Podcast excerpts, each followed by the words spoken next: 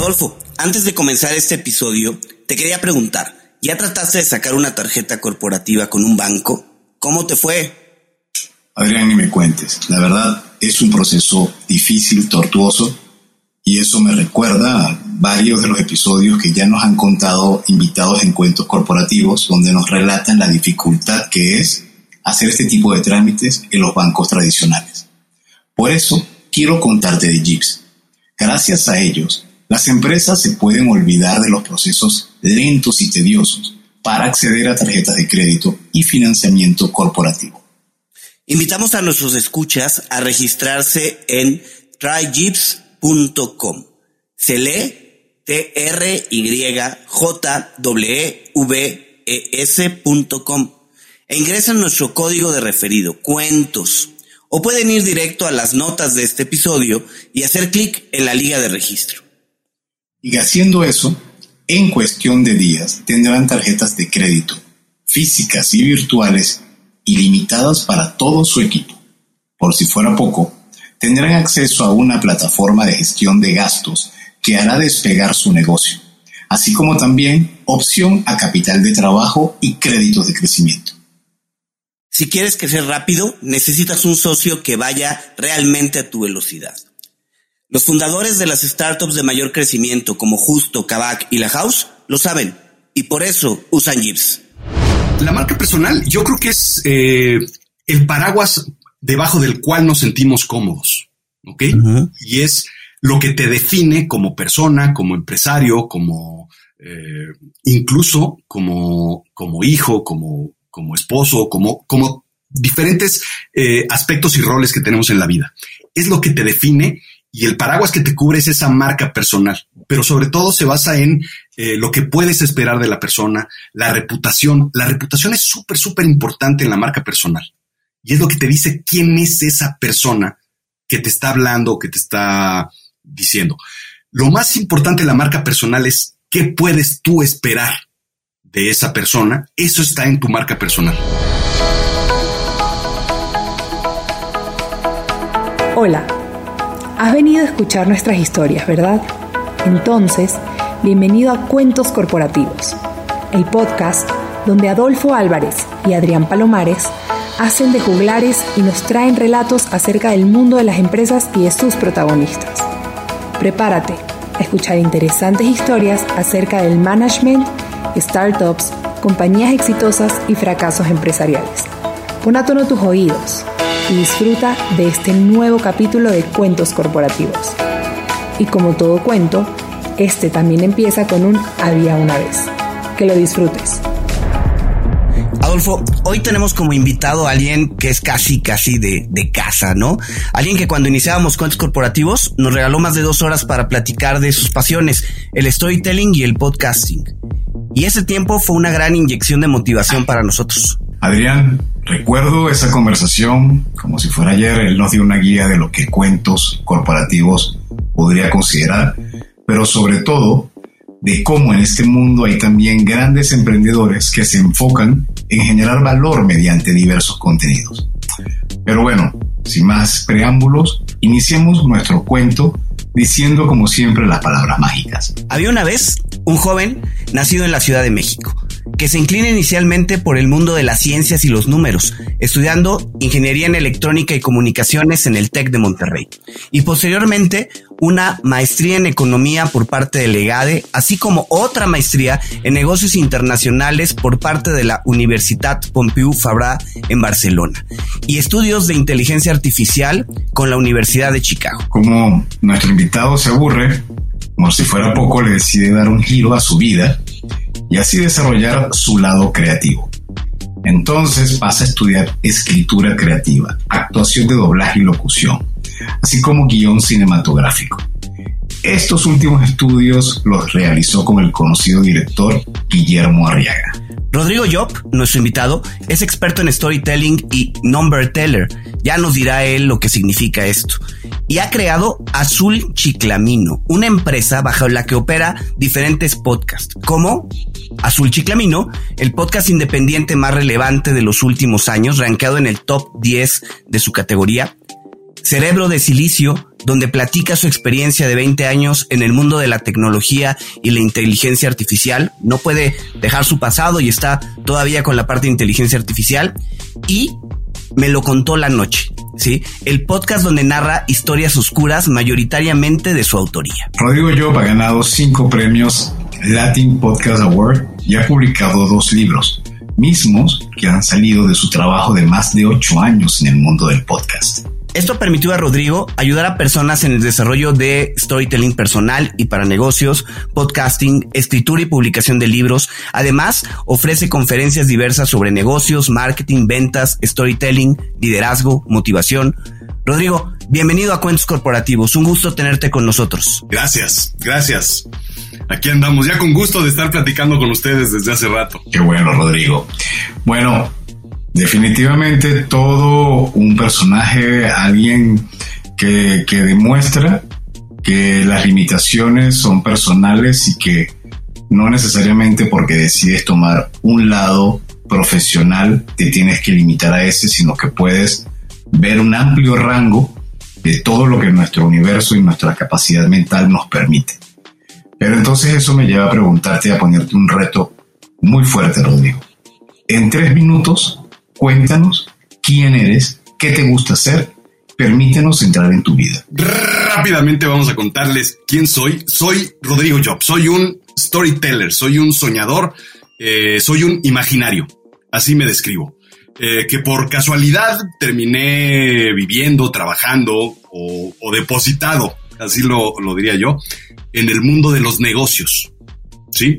Un poco viniendo del, del mundo de la tecnología, la parte, mi parte imaginaria me llevó al mundo de la tecnología. Yo creo que por los Jetsons y por todo este tipo de cosas. y de ahí me lleva a estudiar ingeniería, cuando en realidad mi verdadera vocación era contar historias. Soy un soñador, una persona que piensa, que imagina, que sueña, que, que, que se encarga siempre de pensar qué pasaría si las cosas fueran distintas. Y a eso me dedico hoy en día. Hoy me dedico a contar historias. Me dedico a contar historias, a tratar de, motivar a la gente, de decirle a la gente que no se queden en donde están, porque siempre hay un mundo más allá de lo que puedes ver o de lo que puedes percibir. Hay realidades que no nos imaginamos y en donde podríamos hacer miles de cosas. Entonces, esto sucede en el mundo de las artes, en el mundo de los números, en el mundo de las historias, en el mundo de los negocios, y cuando todo eso se conjunta, ¡pum!, hay una explosión y entonces te conviertes en un imaginario. Eso es lo que soy.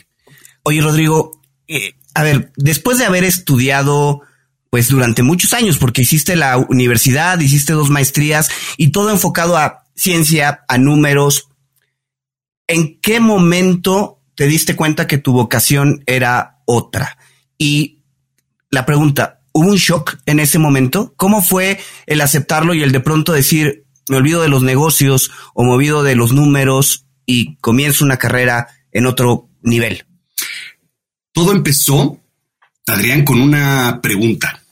Y yo me imaginé, me pregunté, ¿qué es lo que quieres hacer cuando te retires? Que es una pregunta súper simple, pero súper profunda. Y entonces yo me imaginé por ahí de los, eh, ¿qué habrá sido? Por ahí de los treinta y, treinta y tantos, treinta y pocos años, me puse a pensar, ¿cómo quieres, eh, cómo ves, cómo te ves en tu retiro? Y entonces yo me imaginé estando en la playa, estando en una hamaca, estando, pero ese concepto de estar en la playa o estando no, no me llenaba. ¿Qué más vas a hacer? Estando en la playa. Y dije, estando en la playa a los 70 años, voy a escribir mi bestseller. Y entonces ahí me puse, ahí fue cuando, cuando llegó el shock ese que dices. Claro, para escribir a los 70 años un bestseller, necesitas, pues, escribir dos o tres errores de bestseller para poder llegar a la perfección. Y eso me tomaría probablemente unos 10 años, pero para esos 10 años necesitaría yo prepararme. Entonces hice ingeniería inversa y dije, estoy tarde ya para empezar a estudiar escritura creativa. Y entonces busqué un curso que se convirtió en dos y que me faltan, básicamente me faltan tres meses en Madrid para completar el máster de escritura creativa, cosa que se ha complicado este, los últimos años. Pero todo viene de la pregunta, ¿qué ¿qué vas a hacer después de, de, de retirarte? Cuando ya no estés en el trabajo, en el mundo corporativo precisamente. Y eso lo pensaste hace como tenías 30 años, 30 y tanto. Hoy tienes qué edad, Rodrigo? Hoy tengo 49 años. Y Hoy tengo 49 años y entonces justo eso fue, estudié escritura creativa dos años, después me empecé a equivocar, empecé a escribir, empecé a, a entender de los errores y ahora vamos en el camino del bestseller que probablemente llegue antes de los 70, ¿eh? qué bueno. qué bueno. Qué bueno. Ahora, esos cambios, todo cambio es difícil de asimilar. Primero personalmente y luego familiarmente. ¿Cómo, cómo lograste, tanto tú como tu familia, aceptar este cambio que hiciste en tu estilo de vida? Sí. Es, es bien complicado. Es bien complicado. Uno, el, el leap of faith, el salto de fe es súper complicado porque uno se empieza a plantear en la cabeza. Ante cualquier cambio, el cerebro eh, despierta y empieza a generar eh, alertas de los peligros. Y entonces, claro, cuando el cerebro ve que existe un cambio, te dice, momento, alto, no metas en riesgo tu vida, tu integridad, tu, este, incluso la, el peligro. La percepción del peligro en el cerebro viene de esos cambios. Entonces el cerebro complica más los cambios para regresarte hacia esa zona segura. Y entonces eso es súper complicado porque es luchar contigo, con tus propios demonios y tus sombras hacia ese cambio que tú sabes perfectamente, sabes conscientemente qué es lo correcto que tienes que hacer, pero el subconsciente te dice, no, no vayas por ahí porque eso es peligroso. Y después te encuentras con otras sombras, que son las sombras de tu alrededor, que es justo lo que dices. Familiares, este, amigos, este, eh, eh, por supuesto, eh, esposa, por supuesto, padres. Los padres son, son tan protectivos, protectores, que lo que menos quieren es ponerte en peligro. Y entonces ante eso te dicen, no cometas un error, no lo hagas, evítalo. Y entonces siempre, siempre existe eh, esas voces internas y externas, sobre todo, que te dicen, no lo vas a lograr, no vas a poder hacerlo, nadie lo ha hecho, no es posible, este, no lo intentes, vas a poner en riesgo todo lo que tienes. Y es contra eso con lo que tienes que luchar. Saber si en tu interior está esa fuerza o no. Ah, un, un, gran reto, ¿no? Me imagino que te tocó vivir en ese momento, la forma de, de pensarlo y, y, todo esto. Oye, y a ver, tu idea era o es escribir un bestseller, ¿no? E, ese es el objetivo. Pero de pronto te desvías hacia el lado oscuro y llega el podcast a, tu vida. ¿Cómo es eso? ¿Cómo llegas a hacer podcast? Todo viene de, de los errores. Y siempre, siempre digo, ah, no me acuerdo quién, quién lo dijo, no sé si Einstein, no sé si, quién sé, quién haya sido. Mientras más te equivoques, más este, más vas a crecer. Y eso es creo que una, una verdad de vida completa y total. Y no saben cómo he aprendido porque me he equivocado y he caído y he, eso, eso, y, pero sobre todo, lo que he tenido la fortuna es de aprovechar todas esas, esas situaciones. Yo ante una vez que, que me quedé sin trabajo, eh, me despidieron de un trabajo y sabiendo que, que, las cosas iban a estar complicadas, me iba a tardar probablemente, no sé, un seis meses, ocho meses, doce meses en encontrar trabajo a nivel ejecutivo. Y entonces mi esposa me recomendó, me dijo, este, ¿por qué no te pones a estudiar algo? Y entonces me dio una tarjeta de una escuela de doblaje. Y entonces eh, ustedes saben, y ojalá que no me escuche ella, pero ustedes saben que es más fácil decirle que sí a explicar por qué no quieres hacer las cosas. Y entonces fui a la escuela, estuve viendo y resulta que dije, bueno, me voy a inscribir un mes. Ya. Más fácil decir que sí. Uh -huh. E irte con la, con, con el flujo y después este, continuar. Y terminé dos años estudiando locución y doblaje. Al terminar esa, la, la, escuela de doblaje, que fue además fue fantástico porque yo con 43 años tenía compañeros de 16, 17, 18 años. Entonces además me la pasaba súper bien. Yo sin trabajo, esa era mi terapia completamente. Uh -huh. Y entonces me la pasaba tan bien que terminaba yo de buenas y regresaba yo a la casa de buenas. Entonces mi esposo me decía, regresa mañana. Qué fascinante. Exacto. ¿Por qué no vas más seguido? Y entonces empecé yo a grabar un audio y otro audio. En la escuela de doblaje lo que tienes que hacer es leer un libro y grabarlo. Y entonces colocar la voz del locutor y entonces las pausas, las voces, todo tienes que crearlo. Y entonces tomé un libro de Edgar Allan Poe y empecé a grabarme. Y cuando me di cuenta dije, ¿por qué estoy grabando cosas de alguien más? Si yo tengo una, una estudios en escritura creativa, ¿por qué no escribo y grabo mis, ah. mis audios? Y entonces grabé un, grabé un escrito, dos escritos. Al tercer escrito dije, esto tiene sentido. Y eso se convirtió en el primer episodio de Azul Chiclamín.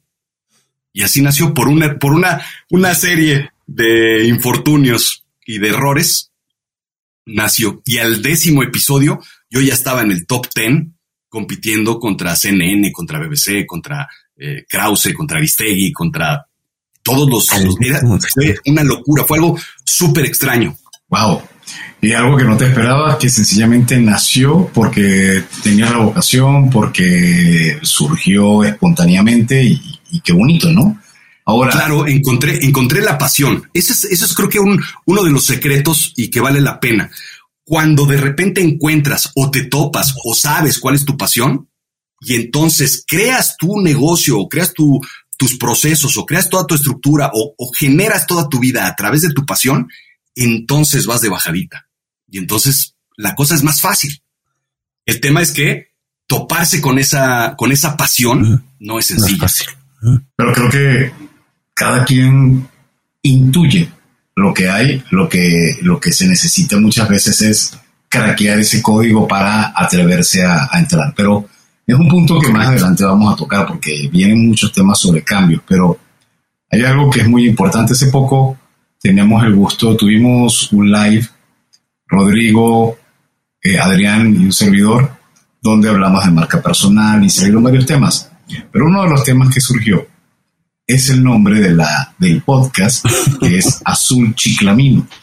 Y aquí hago un paréntesis porque para el público mexicano que nos escucha, puede ser que el término azul chiclamino sí dice, y, y, y eso me enteré en esa plática, pero para quienes no vivimos o no tenemos una historia en México, yo tengo mucho tiempo en México, pero no lo suficiente, recién fue que descubrí lo que significa el término. Cuéntanos, por favor, Rodrigo, ¿qué significa es un, ciclamino?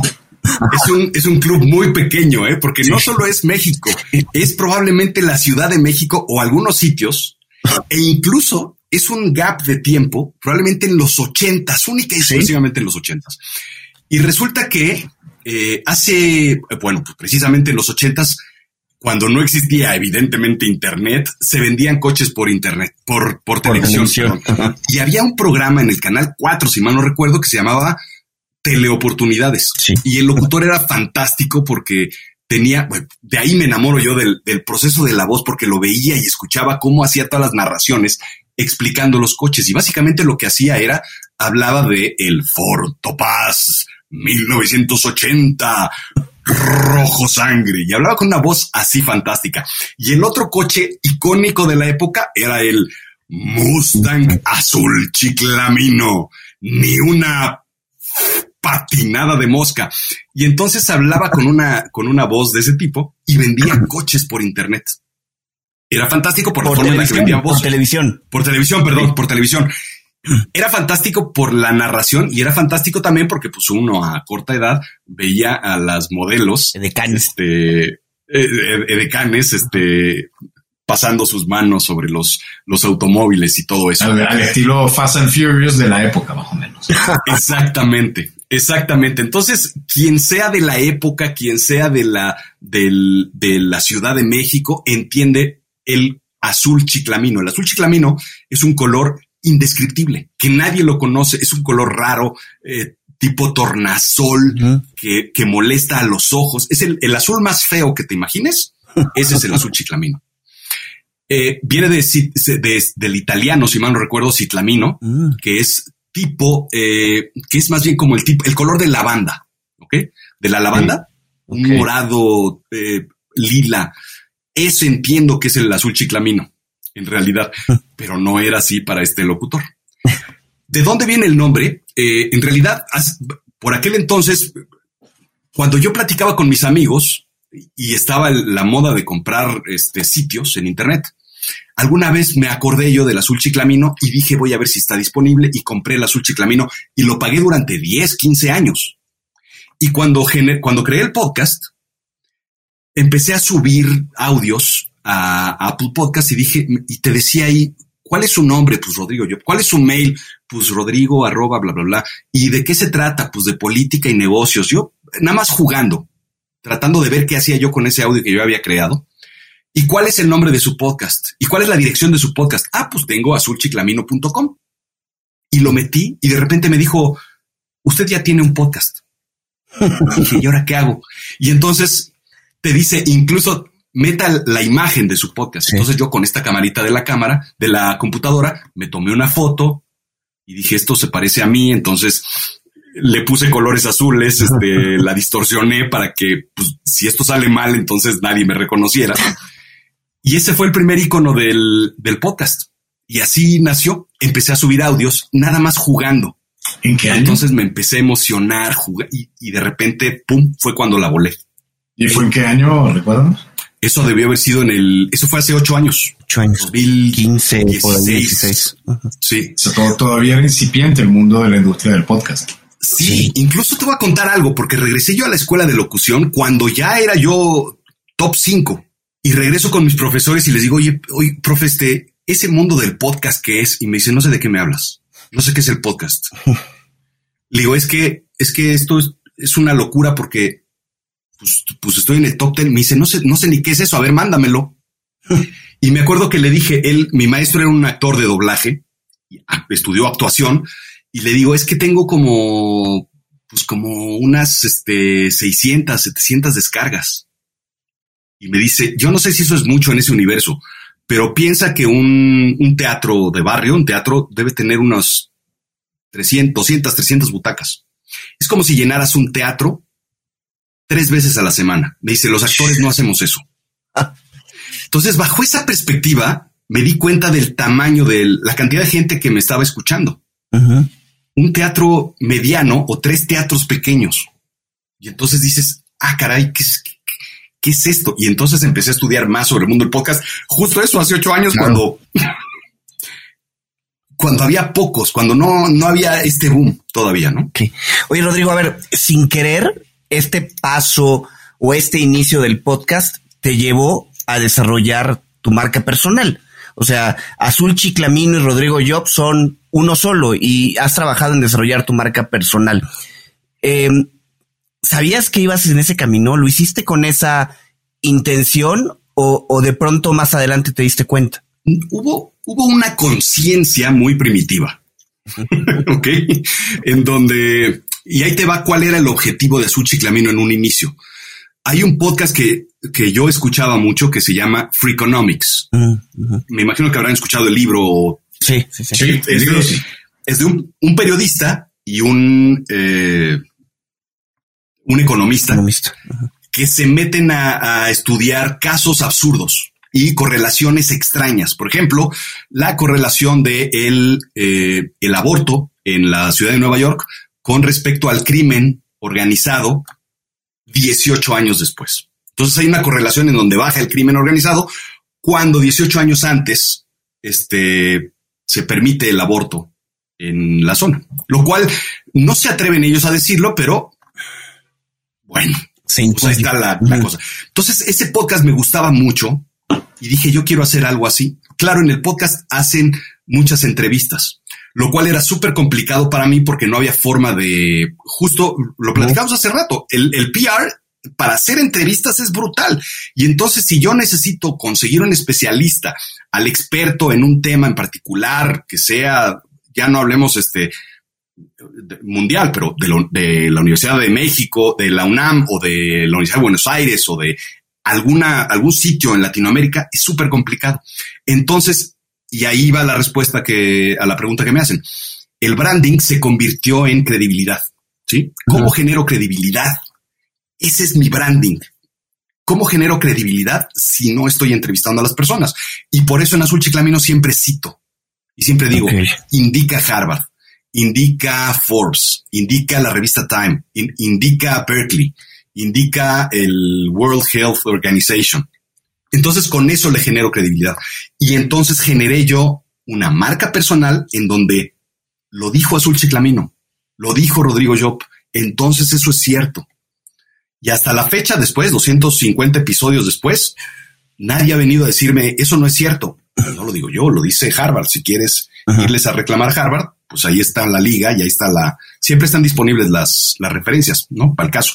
Entonces, quienes están escuchando, para que conozcan y se hagan una idea de cómo es Azul Chiclamino, indistintamente que por supuesto vayan a visitarlo, escúchenlo y compártenle a Rodrigo cuál es su, cuál es su opinión. Pero, ¿qué, qué encontrarán las personas que vayan a escuchar Azul Chiclamino?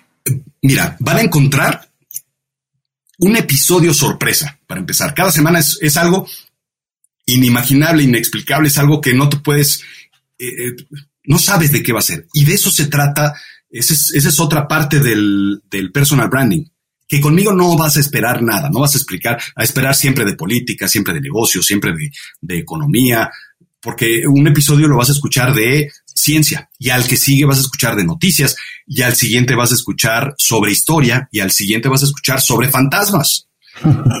Entonces el primer caso es ese, algo inexplicable. Segundo, yo hago siempre contrapuntos.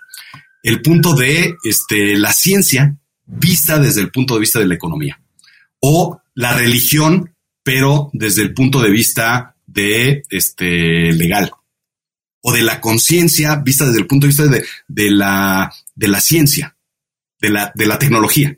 Entonces siempre hay dos contraposiciones y después basado en referencias súper, súper investigadas y posteriormente tiene un toque de humor, de sarcasmo, de, de ligereza.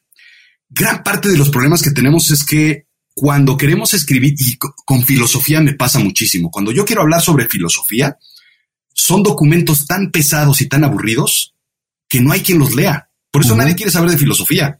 Pero cuando te los explican de una forma simple, sencilla, divertida y entretenida, la filosofía es magnífica. Lo mismo pasa con la historia. Acuérdate de tu, de tu mejor y de tu peor maestro de historia.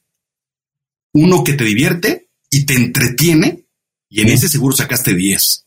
Y el mal maestro es el de matemáticas, porque nadie sabe contar las matemáticas divertidas. Siempre son tediosas, pesadas y aburridas. Entonces lo que pretende el podcast es que aprendas algo, que entretengas y que reflexiones. Siempre hay una reflexión. Oye, Rodrigo, y a ver, ya entrando un poco más en el tema de, marca personal, ¿qué es para ti la marca personal? La marca personal, yo creo que es eh, el paraguas debajo del cual nos sentimos cómodos, ¿ok? Y es lo que te define como persona, como empresario, como eh, incluso como, como hijo, como, como esposo, como, como diferentes eh, aspectos y roles que tenemos en la vida. Es lo que te define y el paraguas que te cubre es esa marca personal, pero sobre todo se basa en eh, lo que puedes esperar de la persona, la reputación. La reputación es súper, súper importante en la marca personal y es lo que te dice quién es esa persona que te está hablando, que te está diciendo. Lo más importante de la marca personal es ¿Qué puedes tú esperar de esa persona? Eso está en tu marca personal. Y por eso decía yo, mi marca personal está en la reputación y en la credibilidad, porque siempre puedes esperar de mí eso. Otra parte que está en mi marca personal, por ejemplo, es si puedo ayudar, ayudo. Y es un poco lo que platicamos hace poco. Si puedo ayudar, ayudo. A ver cómo le hacemos.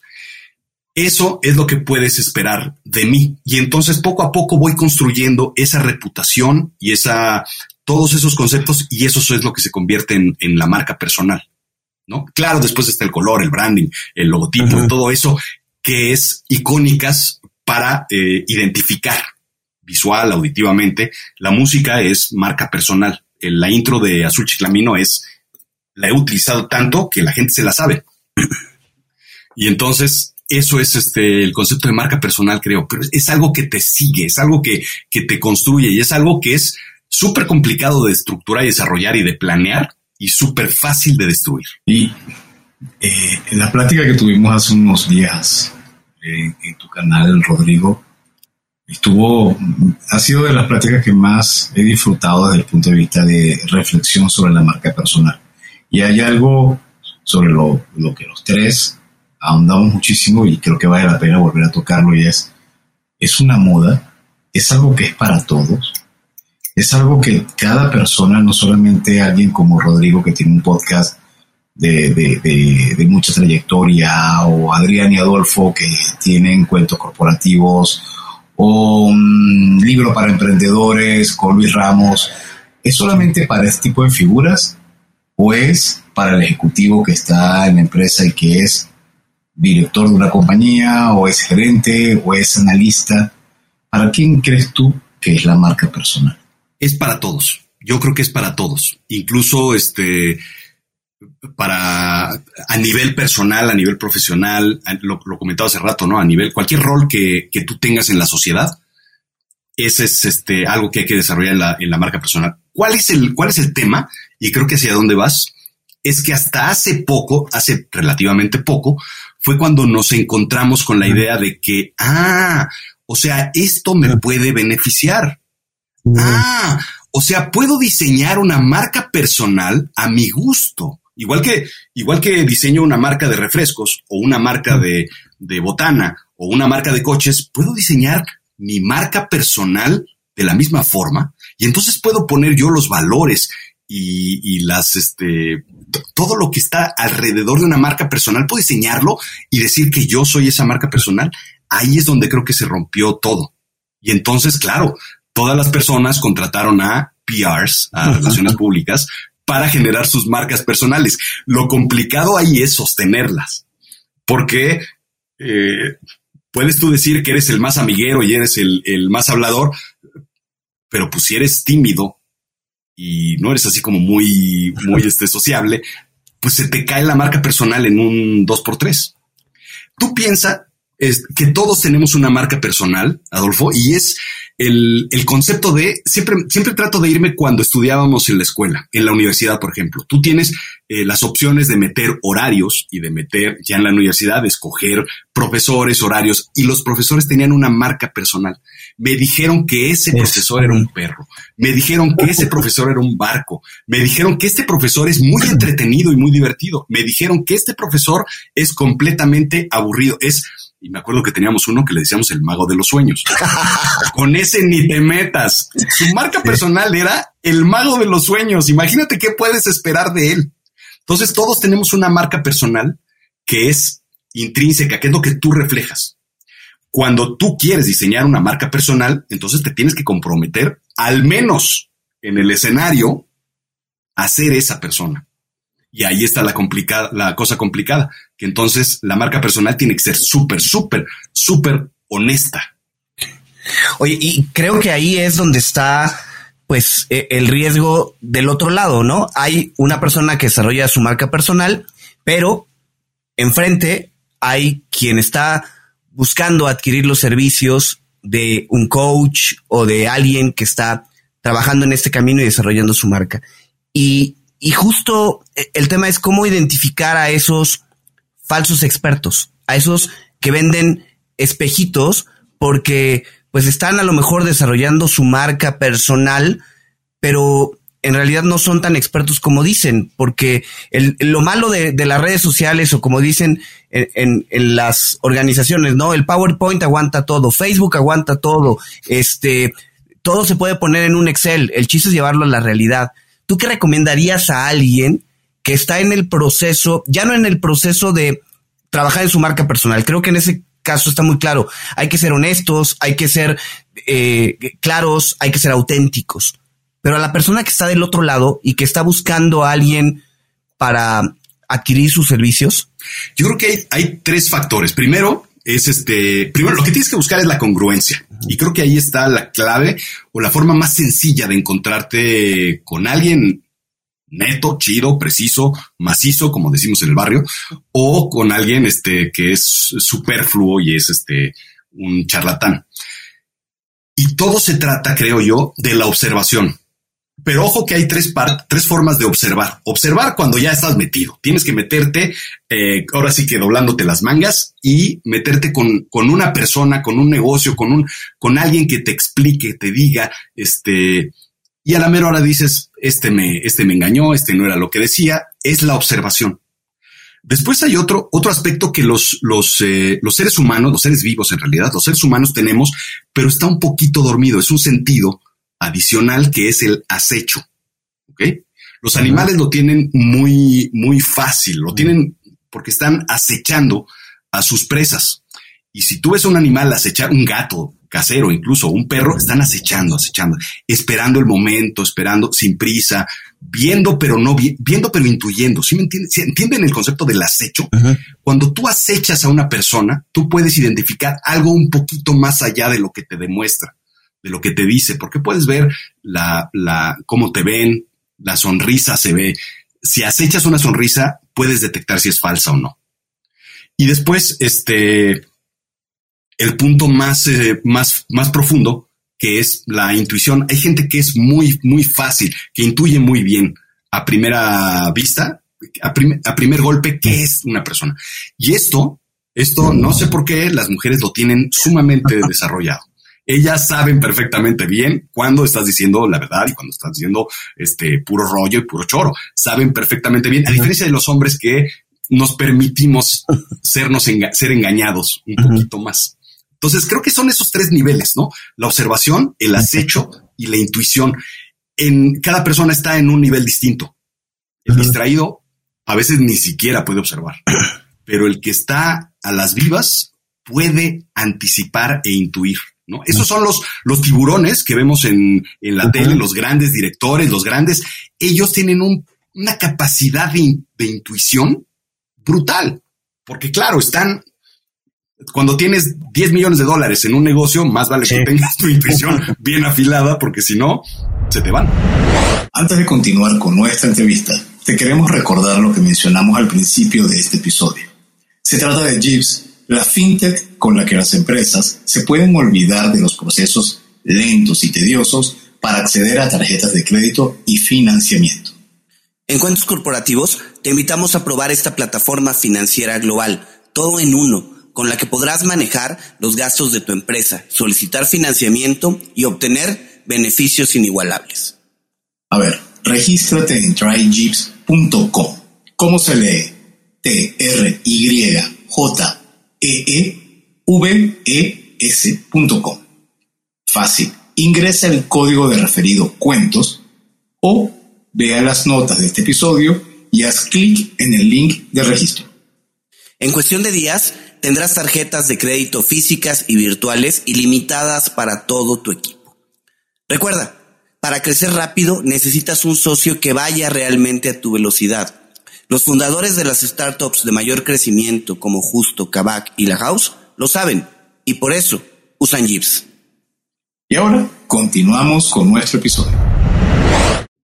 Y hay otro, hay otro elemento que junto con la marca personal también pasó a tener un protagonismo bastante relevante, que es el famoso término del storytelling.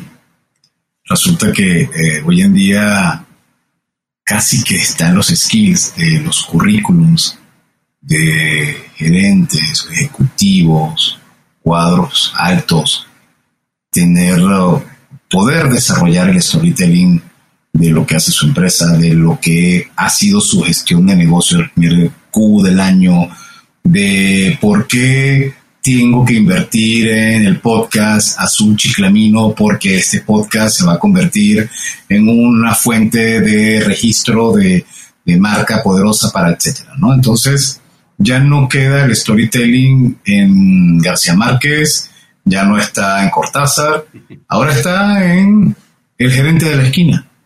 ¿Cómo se mezcla para ti, según lo que ha sido tu experiencia, que además también nos tienes que contar, qué carajos es number teller. Porque entonces tenemos storyteller, number teller y marca personal. Cuéntanos. Ahí te la suelto. voy a empezar, como soy un storyteller, voy a empezar contando una historia. Y te voy a contar la historia, una historia que escribí de negocios hace mucho tiempo. Yo hablaba sobre, sobre la tienda de abarrotes de mi abuelo, ¿ok? Una tienda, imagina una tienda por ahí de los años 50, en un barrio en la, en la colonia Santa María, en donde estaba una persona atrás del mostrador despachando jamón, despachando latas, despachando botellas, la clásica tienda de abarrotes de los viejos. Ese era mi abuelo. Y mi abuelo lo que hacía era eh, sabía perfectamente bien cuál era su inventario, quiénes eran sus clientes, se identificaba dónde vivían, quiénes eran, pues era la gente del barrio. Les daba crédito y apuntaba en una libreta que, les vendía, que cuánto le debían y después conciliaba las cuentas. Y, y entonces su negocio funcionó muy bien. Eh, ¿Por qué te cuento esta historia? Porque durante algún tiempo yo estuve trabajando sobre sistemas para la industria de retail y puse ese ejemplo. Mi abuelo hacía todo lo que hoy los sistemas hacen, pero en una libreta a mano. Y él tenía todo en la cabeza, sabía su inventario. Hoy en día, claro, hay sistemas para inventarios, pero esa es la historia de mi abuelo y de la tienda.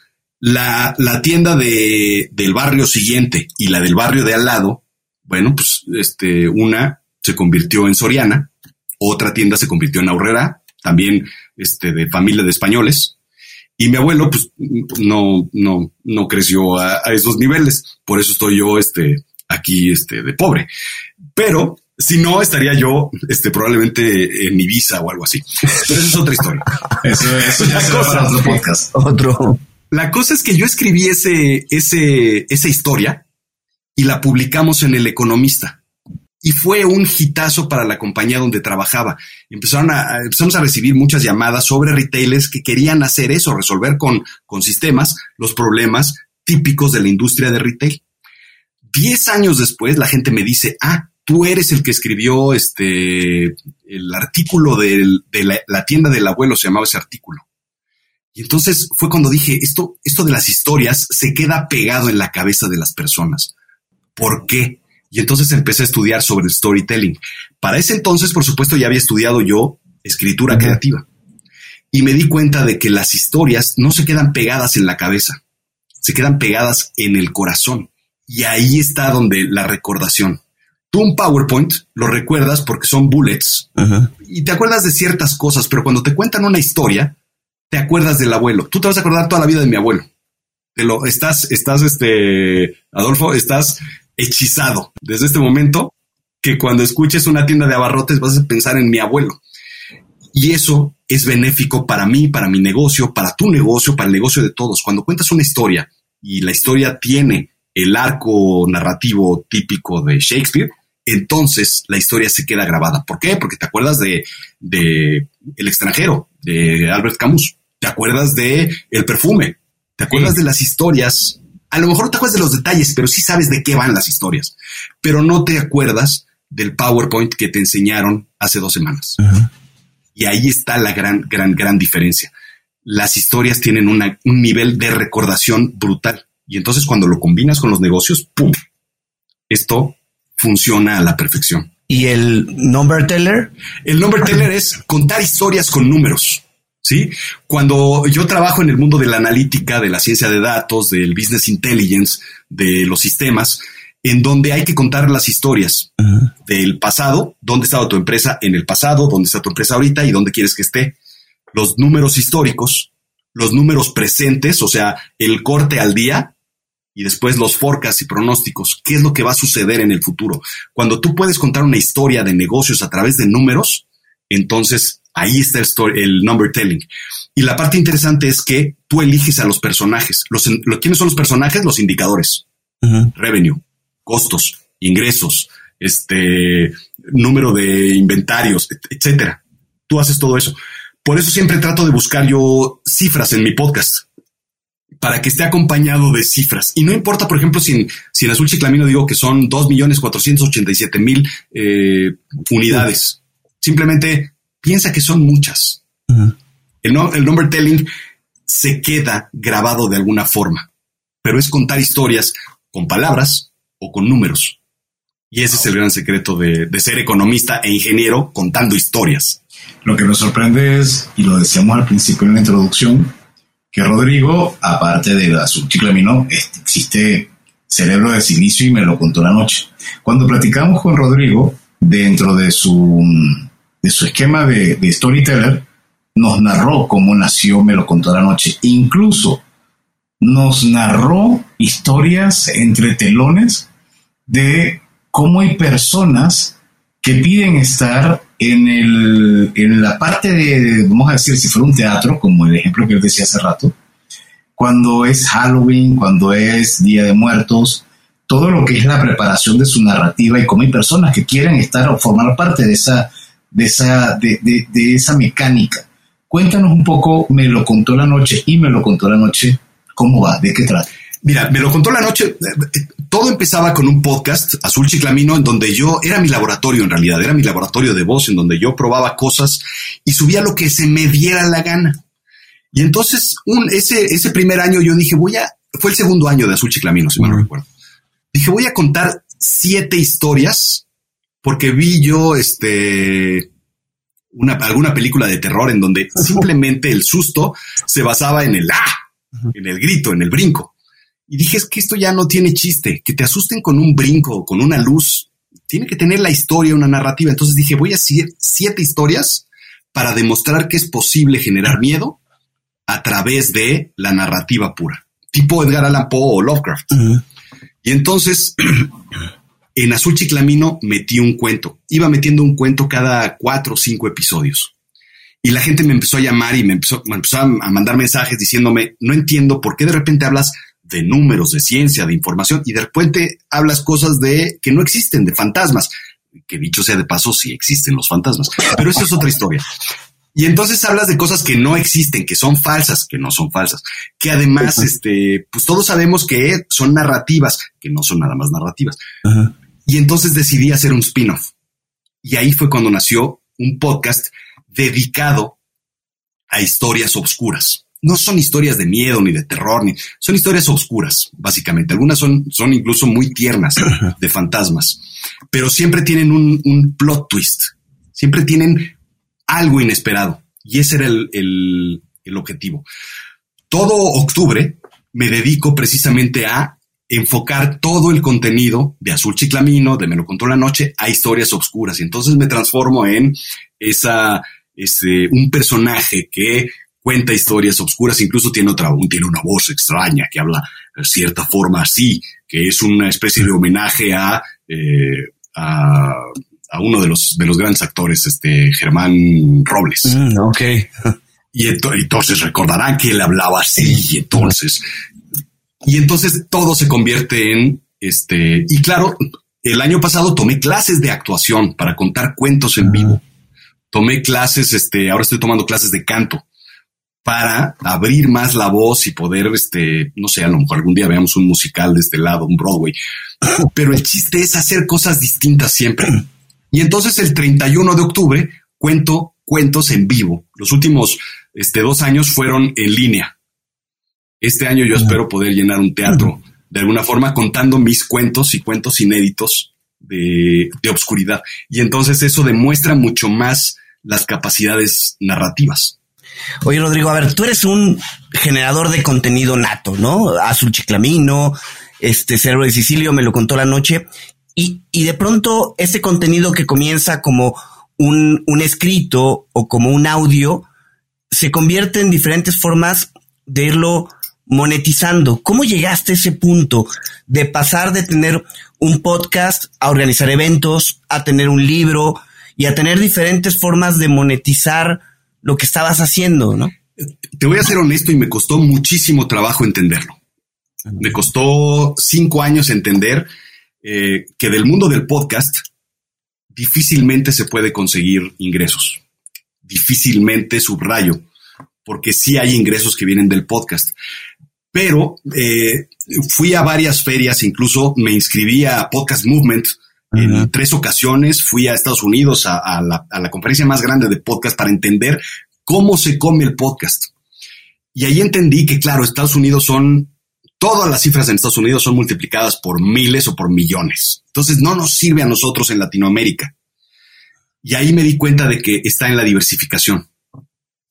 Entonces, entendí que el podcast eh, sí genera ingresos, por supuesto, pero sobre todo genera eh, eh, jala el spotlight, genera visibilidad.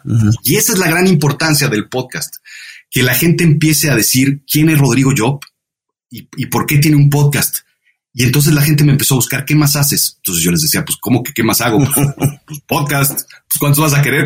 ¿Cuántos, kilos quieres? Entonces me decía, no, es que estaría padre que dieras una conferencia.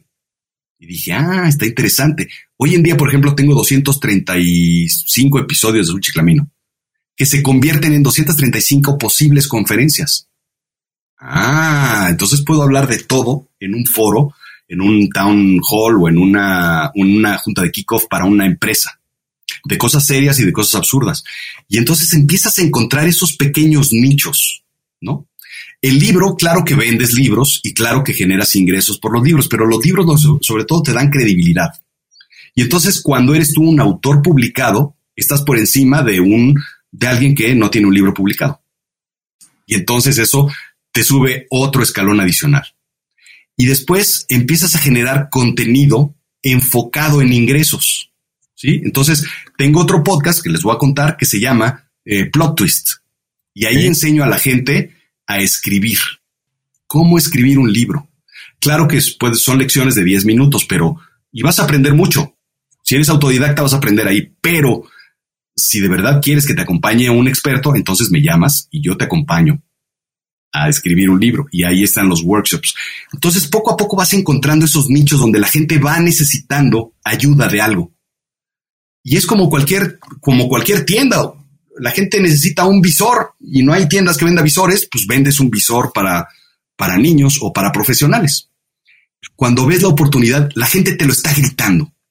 Y eso es lo que no vemos y lo que no acechamos otra vez. La gente te está gritando que necesita. Está en ti que escuches o tú digas, no, no, no, no, yo soy podcastero y yo hago podcast.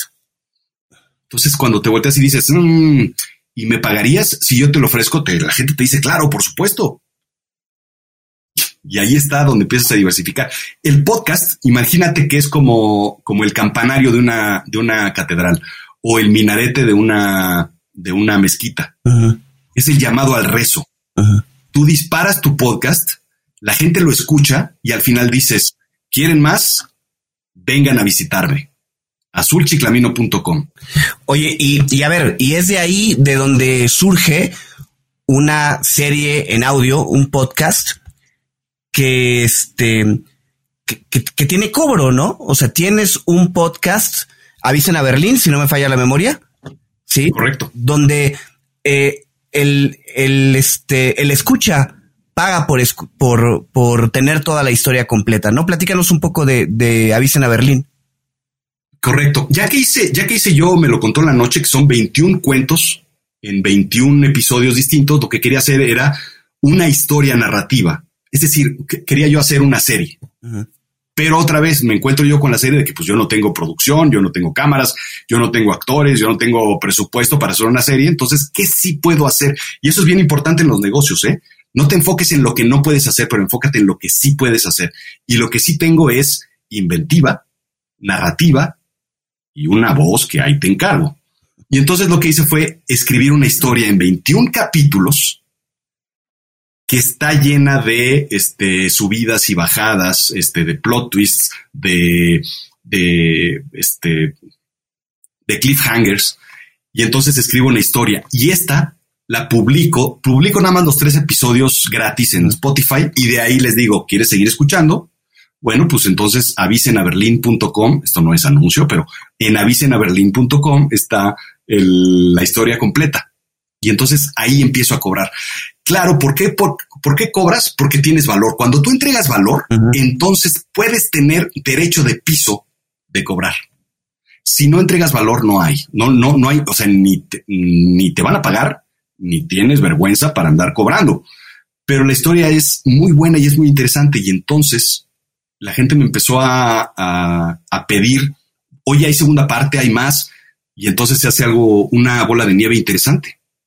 Es una historia que hay que pagar. Es un Netflix para tus oídos. Está en, Patreon, ¿no? ¿O no? No, no, no. Pagas en mi página. Ah, órale. Eso, eso es interesante porque además este, puedes irte a otras plataformas, Audible, puedes irte a este, YouTube, puedes ir, pero se quedan con su tajada. Entonces, claro, emprender es un mercado más chico, pero todo el revenue es para mí. ¿Por qué voy a compartir yo algo que ellos, que, nadie ha invertido? Y eso me lleva a preguntarte, para seguir conociendo más sobre el contenido de Rodrigo, sobre tu libro. ¿De qué trata? Mira, eh, los dos libros precisamente son, son esos. Uno es Me lo contó la noche. Son los cuentos porque la gente me decía, ¿y dónde puedo leerlos? Bueno, pues entonces les, les ofrecí el libro. El libro de Avisen a Berlín sale probablemente el próximo mes. Entonces ya está disponible. Y ahora me encuentro escribiendo el tercero y el cuarto libros. Wow. Yo espero que escribiendo dos al mismo tiempo.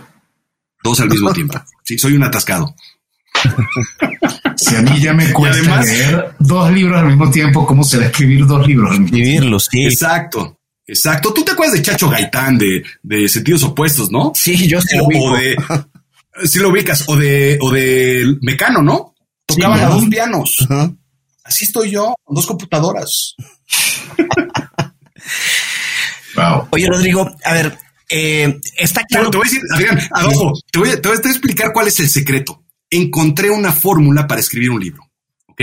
Como ingeniero, yo escribí un libro y como ingeniero dije, claro, esta es la fórmula para escribir un libro. Y entonces hice un proceso con ingeniería inversa. Dije, si haces esto, A, B, C, D, E, F, G, entonces puedes escribir un libro. ¿Puede el arte generarse a través de un proceso? Y entonces lo puse a prueba. Tengo varios grupos de personas que están escribiendo sus libros y ahí la llevan. Ya van tres o cuatro publicados.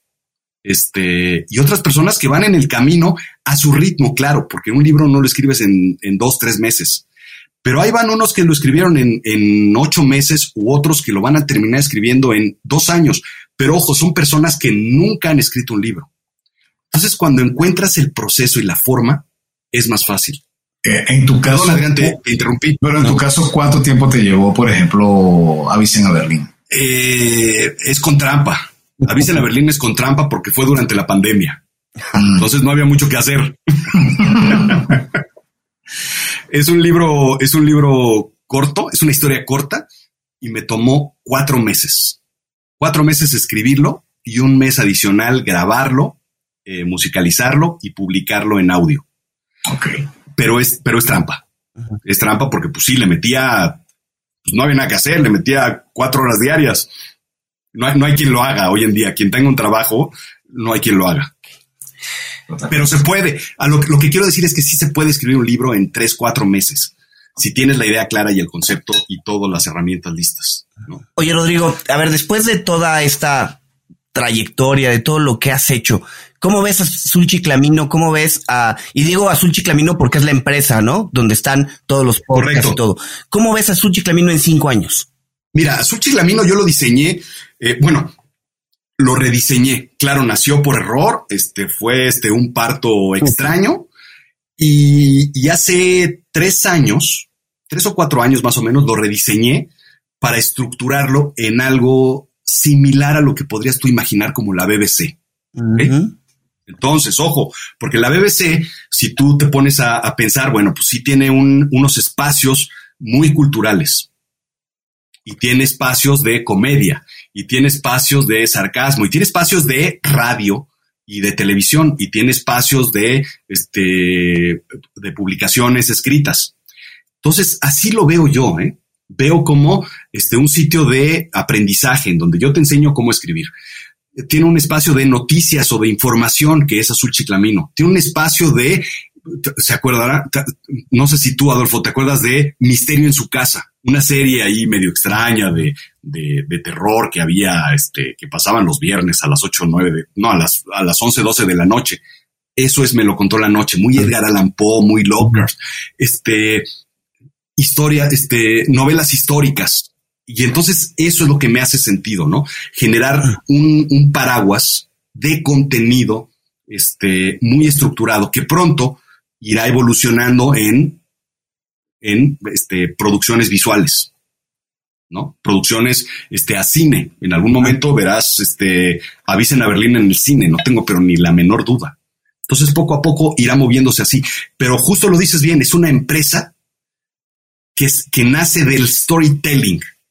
Y entonces, como yo la baso en el storytelling, puedo contar historias. El medio es lo de menos. Si es televisión, si es este podcast, si es este, me da lo mismo. Lo mío es generar historias. Excelente. Bueno, y hablando de generar historias, tenemos una sorpresa que contar los tres. ¿no? Sí. Algo, algo va a pasar. Cuéntanos, Adrián, ¿qué es lo que va a pasar próximamente?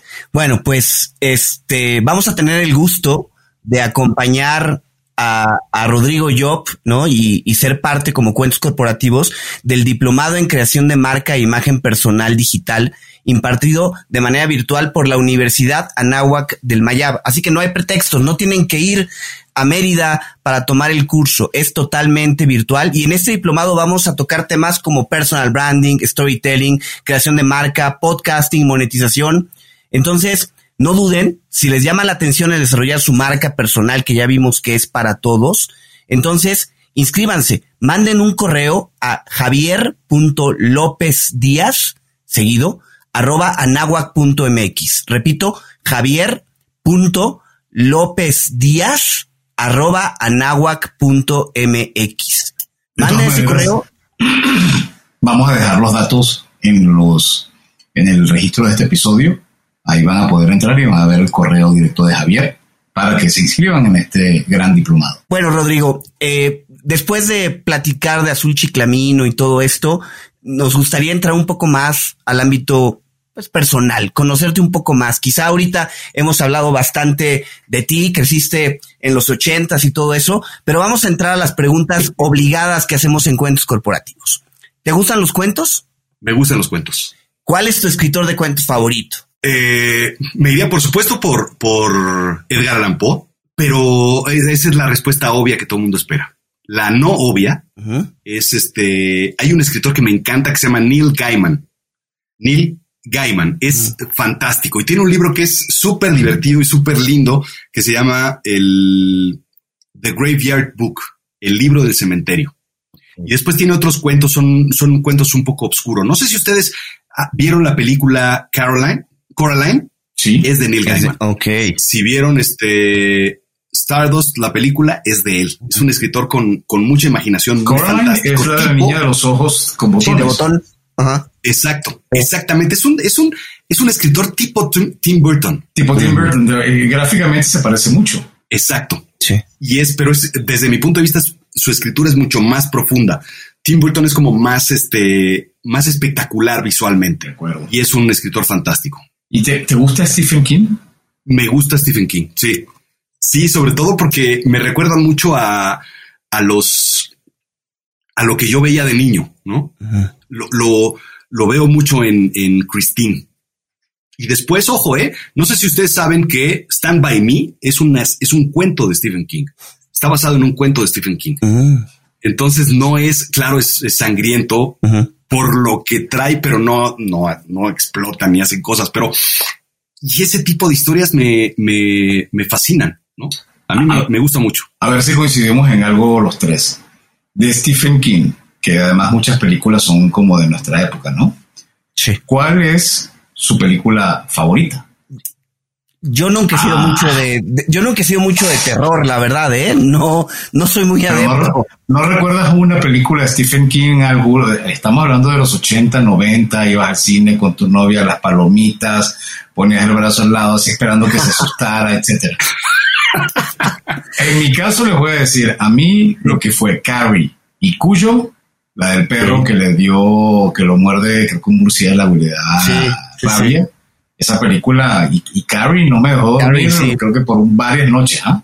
Claro, sí, sí, sí, sí, sí. Yo, a mí me encanta este Christine. El concepto del coche. El coche, sí, Christine era. ¿Qué, tan absurdo puede ser un coche, endemoniado? Bueno, pues lo logra.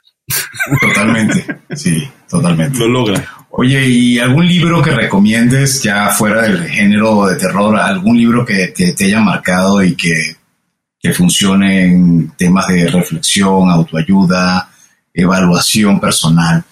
Hay, hay mira, a mí, a mí me gusta mucho un, un libro que se llama El arte de la innovación, ¿ok? The Art of Innovation de Tom Kelly. Ah, muy bueno, es, Tom Kelly. Es un libro que verdaderamente me gusta mucho, sobre todo porque no es un escritor, es un diseñador, este... Es el escritor de Aideo. De Aideo, exactamente. A mí ese, ese, ese libro me encanta. Me, de verdad me, me vuelve loco. Entonces, este, porque además te explica muchas cosas. Y hay otro, Ten Faces of Innovation.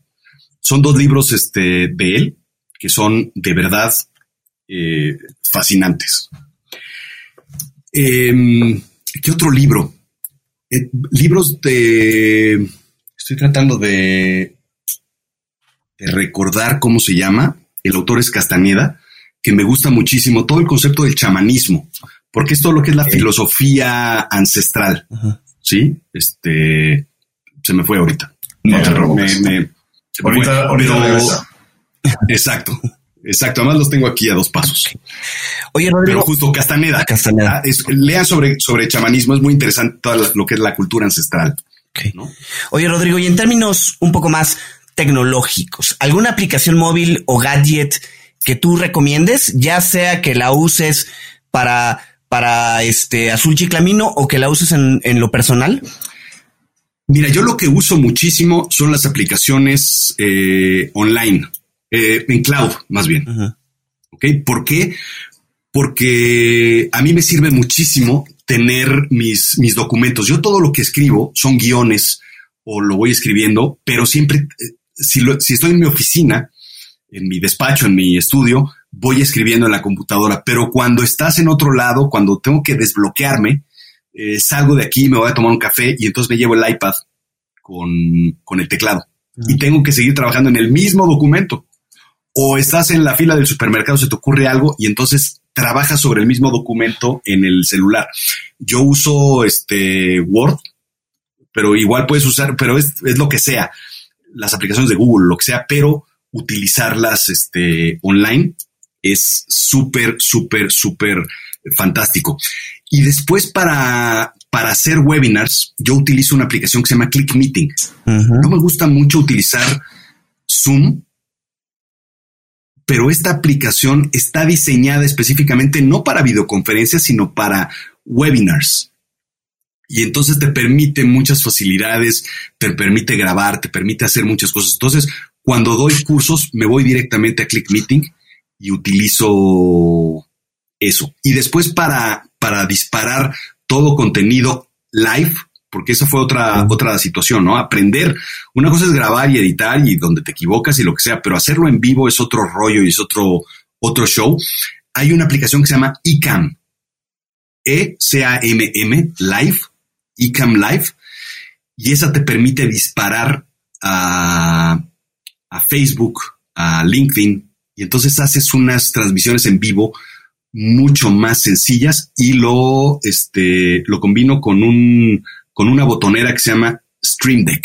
Y entonces ahí tienes ya una, casi casi una línea de producción como si la tuvieras este, del mundial este, ahí en Qatar, ¿no? Impresionante. Bueno, tomen dato de, de, estos aplicativos porque realmente te pueden sacar de aprietos y te pueden ayudar muchísimo y sobre todo si estás en proceso de, generación de contenido. Y Ahora yendo a un, plano empresarial, ¿habrán dos o tres empresas o empresarios que tú digas, estos tipos la están rompiendo, la están haciendo muy bien, hay que seguirlos? ¿Tienes alguna preferencia? Mira, eh, estaba, estaba, yo normalmente sigo a muchas, a muchas empresas. Por ejemplo, me gustó mucho, o yo fui fan de la empresa Martí. Mm. Cuando, cuando eh, antes de que la vendieran, cuando todavía eran los dueños, este Martín, me parece un, empresario brutal, pero sobre todo ese concepto que tenía en un inicio de que las tiendas ya se saturaron, ya no hay, puedes poner más tiendas Martí de deportes. ¿Qué más hacemos? Ah, bueno, pues hacemos eventos. Ah, bueno, pues hacemos este, ¿qué otra cosa hicieron? Carreras. las, sí, las carreras. Empezaron a diversificarse en, un, en una industria que parecía estar cerrada y saturada. Y eso me, encantó, ese proceso creativo fue fantástico, igual que lo hicieron los cines en los 2000, ¿no? Cinépolis, Cinemex, que crearon un mundo único del cine en México. Y esos son los empresarios típicos, pero yo pienso en, en, quiénes son mis peers o, o, en quién me quiero comparar. Y yo lo veo, por ejemplo, con Guillermo del Toro, ¿no? Viéndolo no como una persona, un productor, sino como una empresa que, claro, genera este, de todo. Genera películas, genera series animadas, genera, este, tiene por ahí un museo, tiene, y además de que es una persona completamente fantástica, ¿no? Cuando tú piensas en eso, me hacen, se me hacen más interesantes esas historias de empresa diagonal persona que son únicas. A diferencia, claro, de Netflix, que sales a bolsa y pues consigues dinero y este, compras o haces tecnología, que no es poca cosa.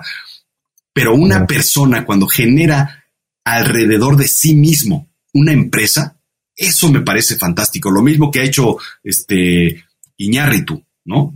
Y entonces empiezan ellos a servir a otras, este, otras empresas con el valor que ellos tienen, el conocimiento, este, eh, siendo consultores, siendo, claro, Iñárritu Inc. o Guillermo del Toro Inc. Ese tipo de personas son fascinantes porque son empresarios y tal vez no, no se, no se, ellos no se ven como empresas. Son artistas. Tal cual. Ese tipo de cosas me gusta seguir. Oye, Rodrigo, si alguien quisiera seguir con esta conversación, ¿dónde te puede contactar? Bueno, en, en azulchiclamino.com. Ahí está. Ahí está todo. Azulchiclamino.com es mi sitio. Eh, vale la pena que, yo lo estoy cambiando. Yo mismo soy el que hago mi, sitio. además es, es enorme. Yo no sé, cada, cosa me invento y, la meto ahí y cada vez está cambiando. Y ahí me pueden encontrar. Me pueden encontrar en los podcasts en Spotify. Les diría que Azul Chiclamino me lo contó la noche, a Cerebro de Silicio, Avisen a Berlín, eh, Plot Twist. Ahí están todos este, mis podcasts en YouTube. Todavía no le entiendo a TikTok, pero ahí la vamos, ahí vamos este, equivocándonos ahí. Entonces, este, pronto tendremos contenido un poco más interesante en TikTok, porque lo que hice funcionó, pero se atoró. Entonces, es entenderle a las plataformas nada más, es la historia vista desde otro punto de, vista. Ahí me pueden encontrar. Excelente. Y bueno, Rodrigo, Rodrigo, yo, llegamos al punto de la última pregunta y es, más que pregunta, es tu reflexión. hemos platicado de marca, hemos platicado de storytelling, hemos platicado de emprendimientos, hemos platicado de cómo cumplir los sueños. ¿Qué mensaje final nos puedes regalar a quienes nos escucharon en este episodio? Yo creo que lo principal es que primero piensen ustedes como, como personas. ¿Ok? Si son empresarios, eso está muy bien. Si son empresas, eso está muy bien. Si son empleados, eso está muy bien. Pero acuérdense que siempre hay que ser persona, ante todo. Y todas las personas tenemos un sueño que probablemente no va acorde a la empresa donde trabajamos o donde laboramos o donde estamos este, este, amarrados a la silla. ¿Por qué? Pues, pues, porque tenemos que pagar la hipoteca.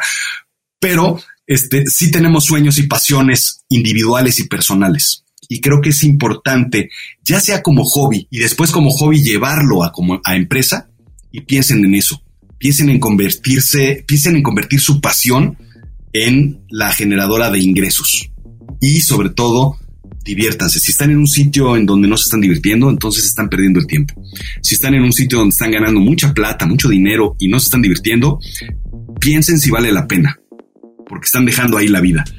Yo soy de la idea de que vale la pena, este, de que es posible disfrutar, reírse y trabajar y tener dinero y hacer mil cosas. Sean empresarios, este, de corazón. Eso es creo que lo que, lo que puedo sacar de conclusión de esta, de esta conversación que fue súper, súper positiva y, enriquecedora. Pues Rodrigo, de verdad, muchísimas, muchísimas gracias, Rodrigo, por, por acompañarnos. Y, bueno, pues a ustedes por, por escucharnos. Si les gustó este episodio, no duden en suscribirse en sus plataformas y calificarnos con cinco estrellas. Por favor, síganos en nuestras redes sociales, Facebook, Twitter, Instagram, LinkedIn sobre todo y visiten nuestro sitio web www.cuentoscorporativos.com en donde encontrarán ligas a cada una de las redes y además podrán suscribirse a nuestro newsletter. Por cierto, queremos agradecer a la revista Neo, el marketing de los negocios, y a Radio Conexión Latam, la radio que une a Latinoamérica, medios con los que tenemos alianzas para la retransmisión de episodios seleccionados de cuentos corporativos. Puedes buscarnos en sus espacios para conocer horarios y características de la transmisión. Y como siempre decimos, las empresas, sin importar su origen, razón de ser tamaño, tienen todas algo en común. Están hechas por humanos. Y mientras más humanos tienen, más historias que contar. Y vaya que con este episodio lo hemos aprendido. Y todo cuento empieza con un había una vez. Nos escuchamos en el próximo capítulo. Muchísimas gracias, Rodrigo. Gracias, Rodrigo. Gracias. Gracias por habernos acompañado en este capítulo de Cuentos Corporativos. Ojalá que esta historia haya sido de tu agrado y sobre todo que te lleves ideas y experiencias que puedas aplicar en tu propio universo empresarial. Esperamos que nos escuches nuevamente y recuerda, todos los cuentos comienzan con un había una vez. Hasta la próxima.